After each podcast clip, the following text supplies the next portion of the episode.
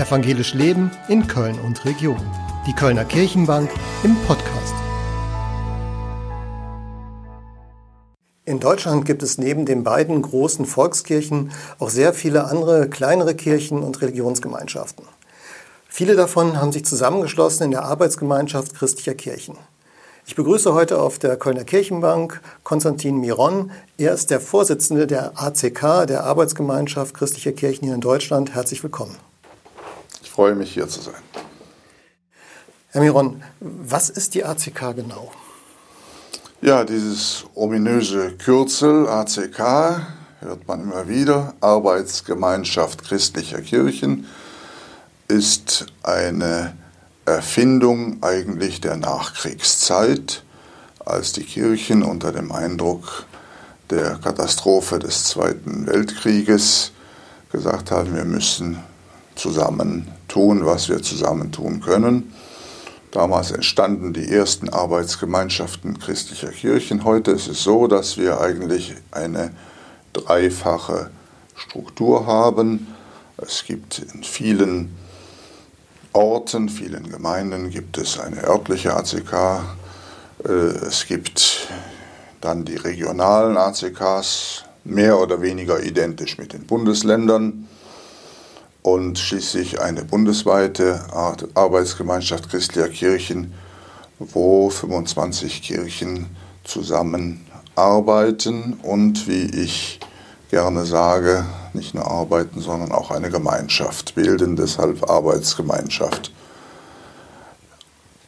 In, nach, dem, nach der Wiedervereinigung kam auch zu einer Wiedervereinigung mit der AGCK in der damaligen DDR, sodass wir bundesweit tätig sind.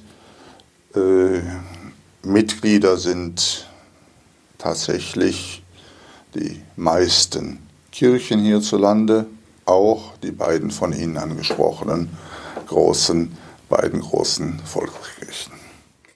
Wie muss ich mir das vorstellen, Ihre Aufgabe als ACK-Vorsitzender? Ähm, ist das ein komplett äh, erfüllender Tätigkeit, Job oder ist das das, was Sie quasi im Ehrenamt nebenbei machen?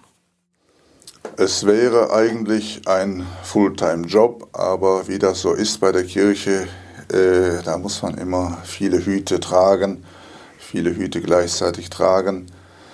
Es ist zum einen natürlich die Einberufung und die Leitung der Mitgliederversammlungen, die zweimal im Jahr stattfinden, natürlich an wechselnden Orten in Deutschland.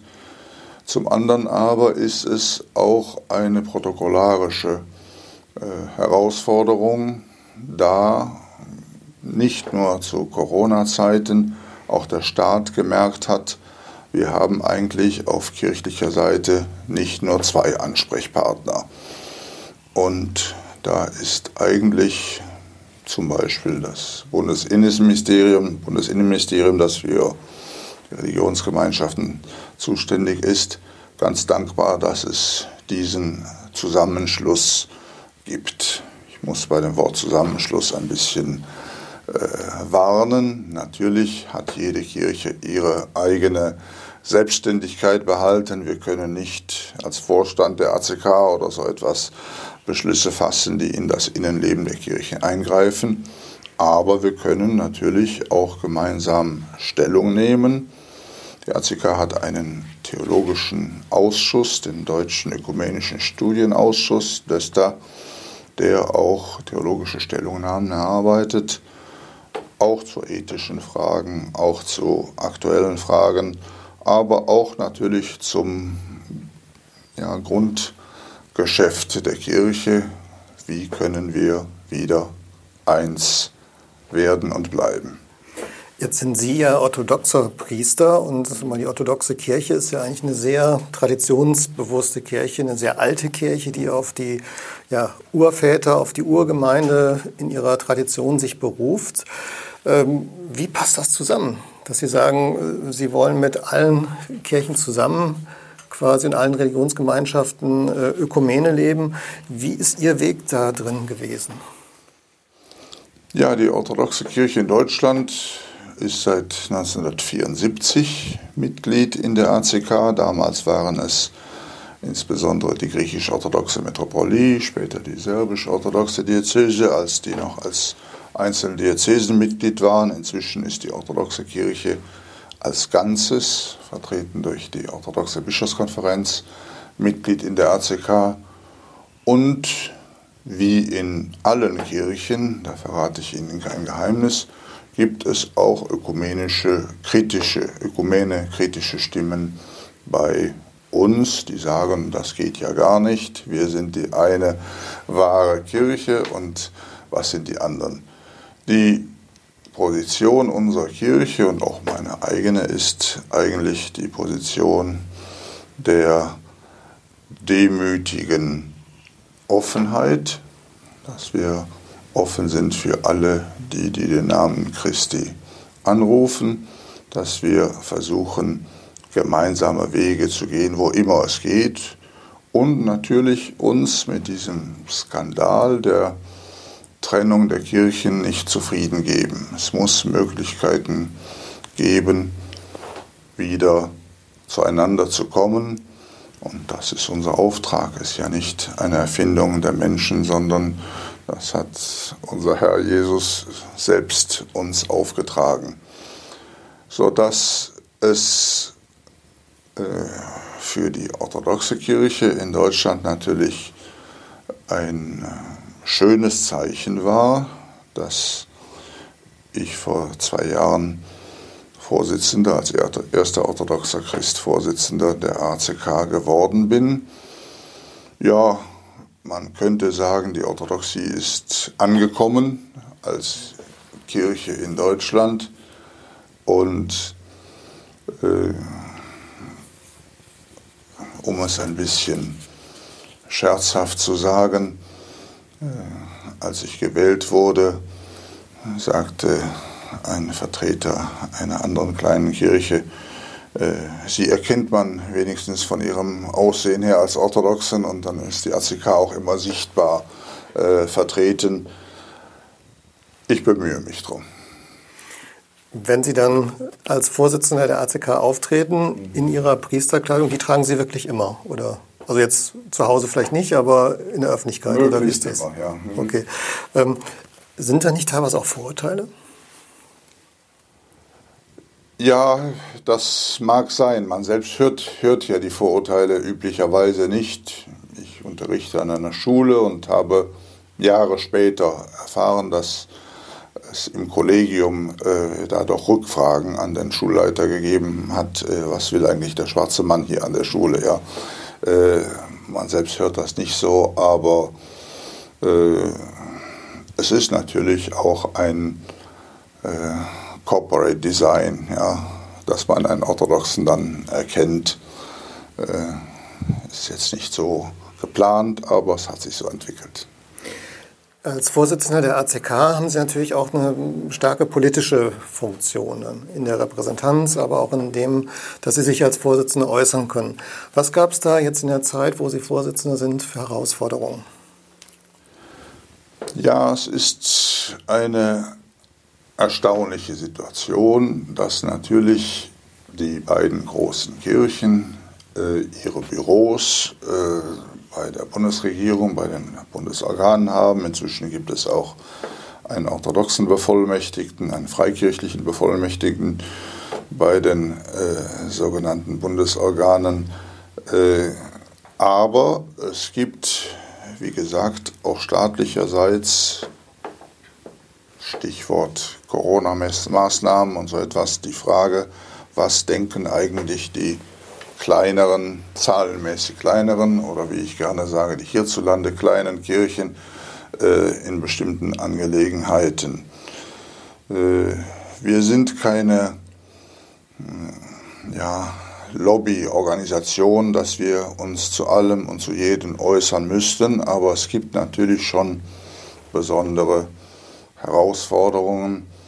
Äh, nicht zuletzt deswegen, weil ich als orthodoxer Christ natürlich auch ein Ohr habe, das nach Osten äh, geneigt ist und die Situation der Christinnen und Christen im Nahen Osten äh, und im äh, Osten berücksichtigt.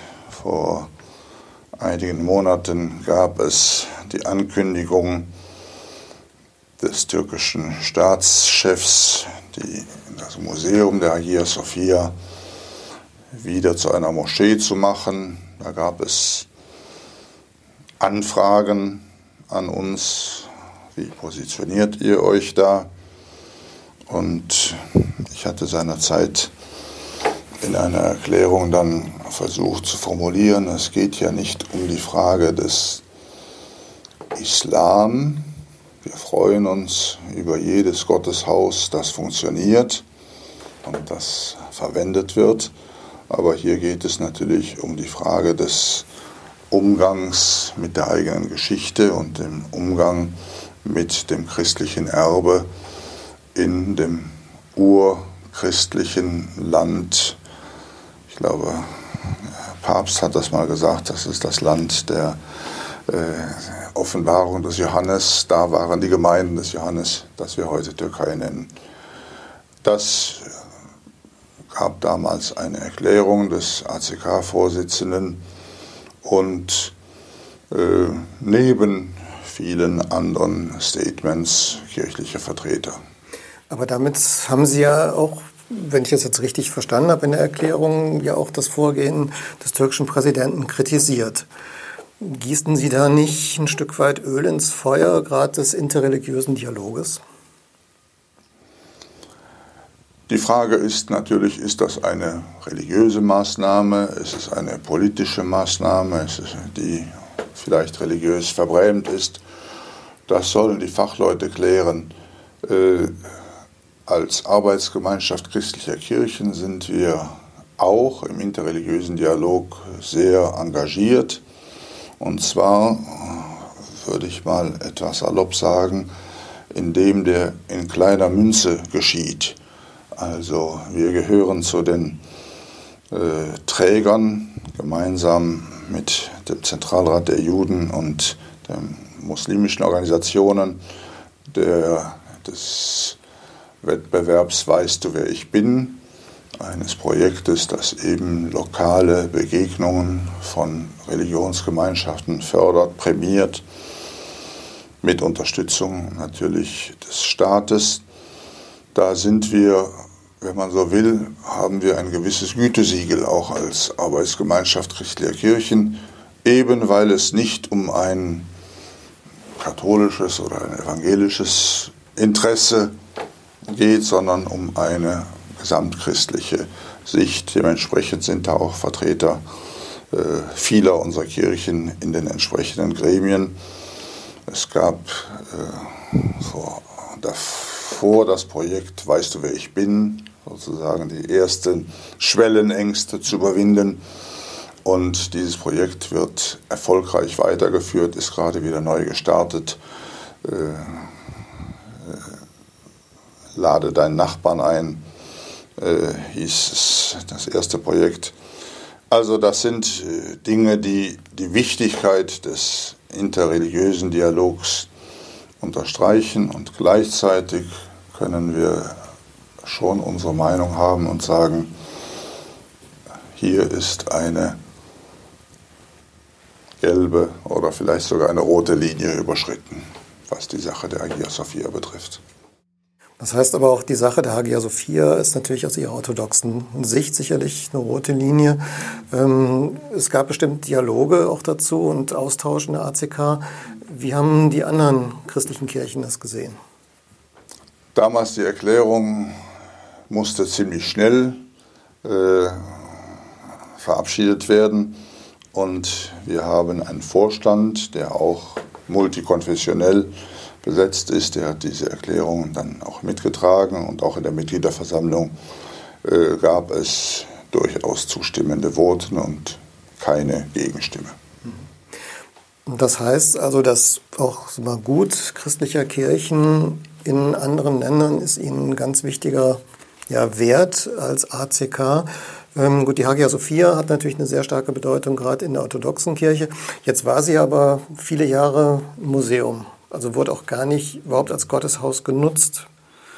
Ist das nicht jetzt zumindest sag mal, ein, ein Schritt wieder in eine Richtung, wo man sagen muss, das ist ja positiv? Sie war die wichtigste Kirche des Christentums und später des orthodoxen Christentums für knapp 1000 Jahre.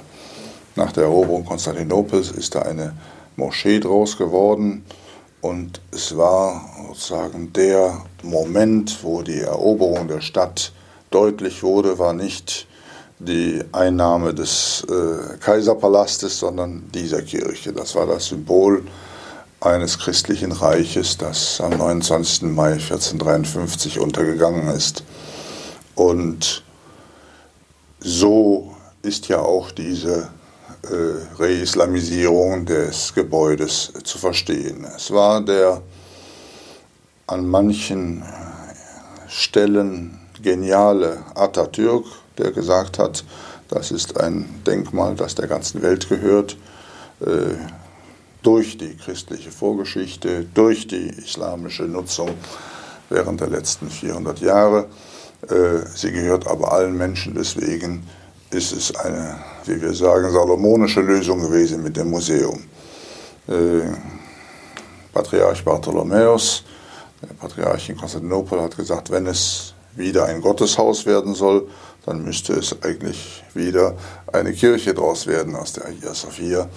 Äh, deswegen tendiere ich zu dieser salomonischen Lösung äh, und sage, so können alle Menschen hingehen und die Frömmigkeit und die religiöse Praxis der letzten 1500 Jahre gleichzeitig aufnehmen, ohne synkretistisch zu wirken hat man ja auch gesagt, man könnte doch zwei Tage so, zwei Tage so machen. Darum geht es nicht. Es geht darum, den Respekt zu zeigen vor einer anderen Religion. Ähm, wenn ich nach Istanbul fahre, muss ich ehrlich sagen, ich gehe in die gegenüberliegende äh, Sultan Ahmed Moschee selten, weil ich Respekt habe vor einem Gotteshaus, das im Betrieb ist und ich mich da nicht wohlfühle, wenn ich Menschen beim Gebet störe, äh, nur weil ich äh, die schönen blauen Kacheln äh, anschauen will. Äh, ich denke, diese Museumslösung war da eine ganz ja, friedliche, tolerante und äh, wertschätzende Lösung auch, die äh, jetzt aufgegeben wurde. Aber es gab ja auch mal, Moscheen, die zu Kirchen umgewandelt worden sind. Gerade wenn man nach Spanien geht, äh, aus der maurischen Zeit, findet man dort äh, eine ganze Reihe. Ist das nicht in der Geschichte immer so gewesen, dass Gotteshäuser, je nachdem, wer im Land regiert hat und welche Religion auch galt, entsprechend dann äh, gestaltet hat? Natürlich, und es gab den der Parthenon, der war ein Tempel und dann wurde er Kirche, dann wurde er Moschee und dann wurde äh, ein Museum. Das ist richtig, das ist der Lauf der Geschichte. Diese Kirche ist natürlich ein besonderes Symbol. Was macht dieses besondere Symbol aus? Sie haben gesagt, sie ist eine der ältesten Kirchen, ja, aber war, war, was bedeutet sie für die Orthodoxie? hatte den Namen die große Kirche Christi. Es war eben die zentrale Kirche des äh, Oströmischen Reiches. Also was heute immer der Petersdom in Rom ja. ist. Okay. Sie können sich den, den Schock vorstellen, als eben Konstantinopel erobert wurde und stellen sich vor, Rom wird erobert und äh, da wird eine Moschee aus dem Petersdom und die, der Sitz, Tempel. ja, ja und der, der Sitz, ja, ja, der Sitz dann des Papstes wird irgendwo in einen Vorort verlegt, ja, und äh, in eine äh, Dorfkirche oder eine Vorortkirche. Also das ist, ist natürlich auch eine historische äh, Wunde. Wie gesagt, ich fand die Lösung eines Museums als, äh, ja, als eine Wertschätzung beider Phasen dieses Gebäudes ganz überzeugend. Ich weiß, dass es auch orthodoxe Kollegen gibt, die sagen, nein, nein, da muss wenn da nicht das Kreuz wieder ist und wieder gebetet wird und orthodox gebetet wird, ist das nichts. Aber ich glaube, nur so können wir ja in gegenseitiger Wertschätzung können wir ja äh, weiterkommen im interreligiösen Dialog. Was gab es für Reaktionen auf dieses Statement? Also von türkischer Seite oder islamischer Seite habe ich nichts gehört. Äh, die Kirchen haben mir zum Teil geantwortet, zum Teil wurde das Statement abgedruckt in Kirchenzeitungen.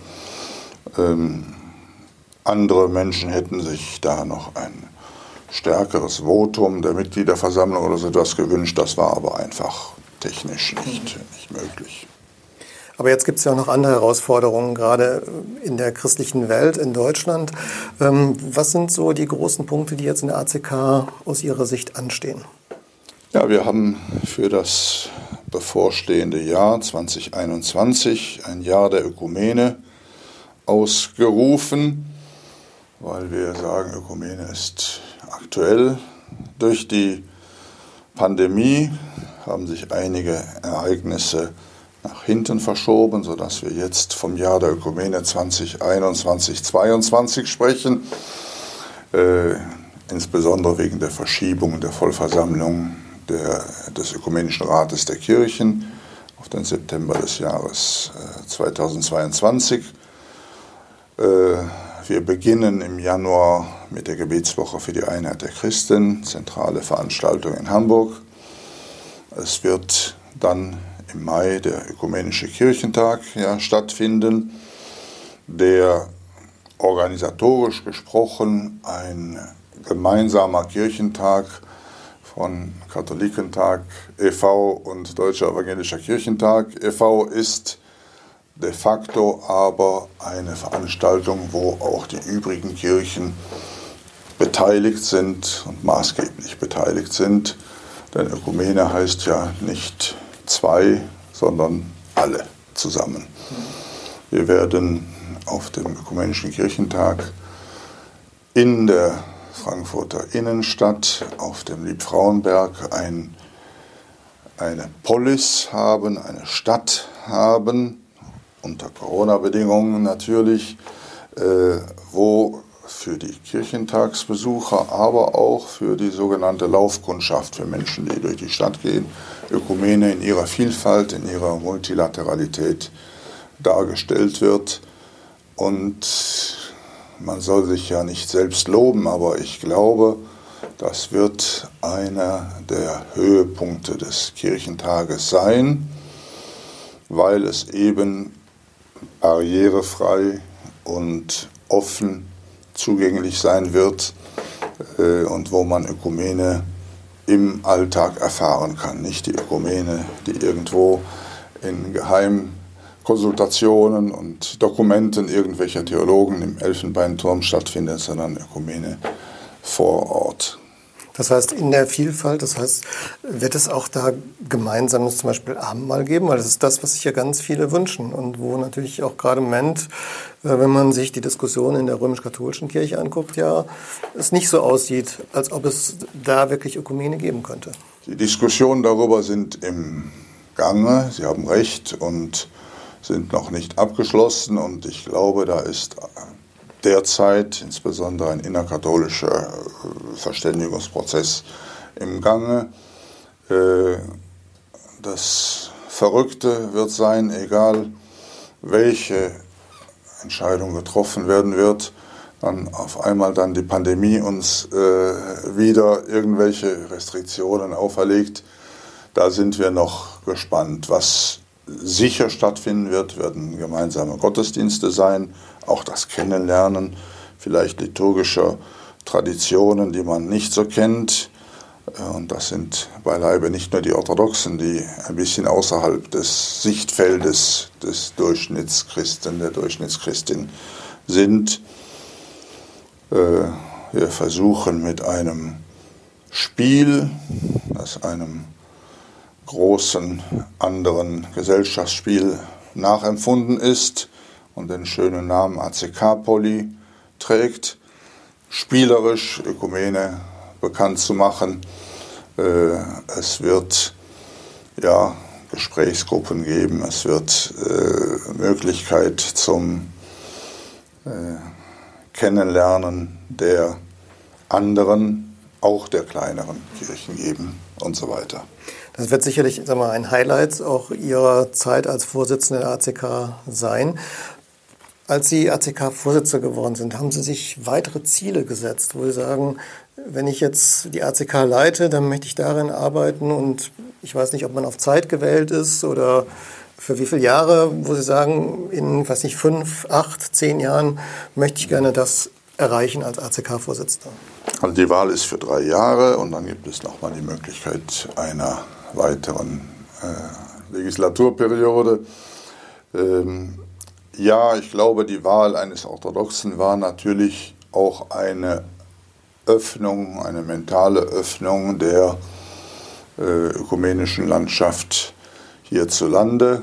Und wenn man äh, nach diesen drei Jahren oder eventuell nach den sechs Jahren dann sagen kann, äh, die Kirche in Deutschland und nicht nur zwei meint, dann ist ja schon etwas erreicht.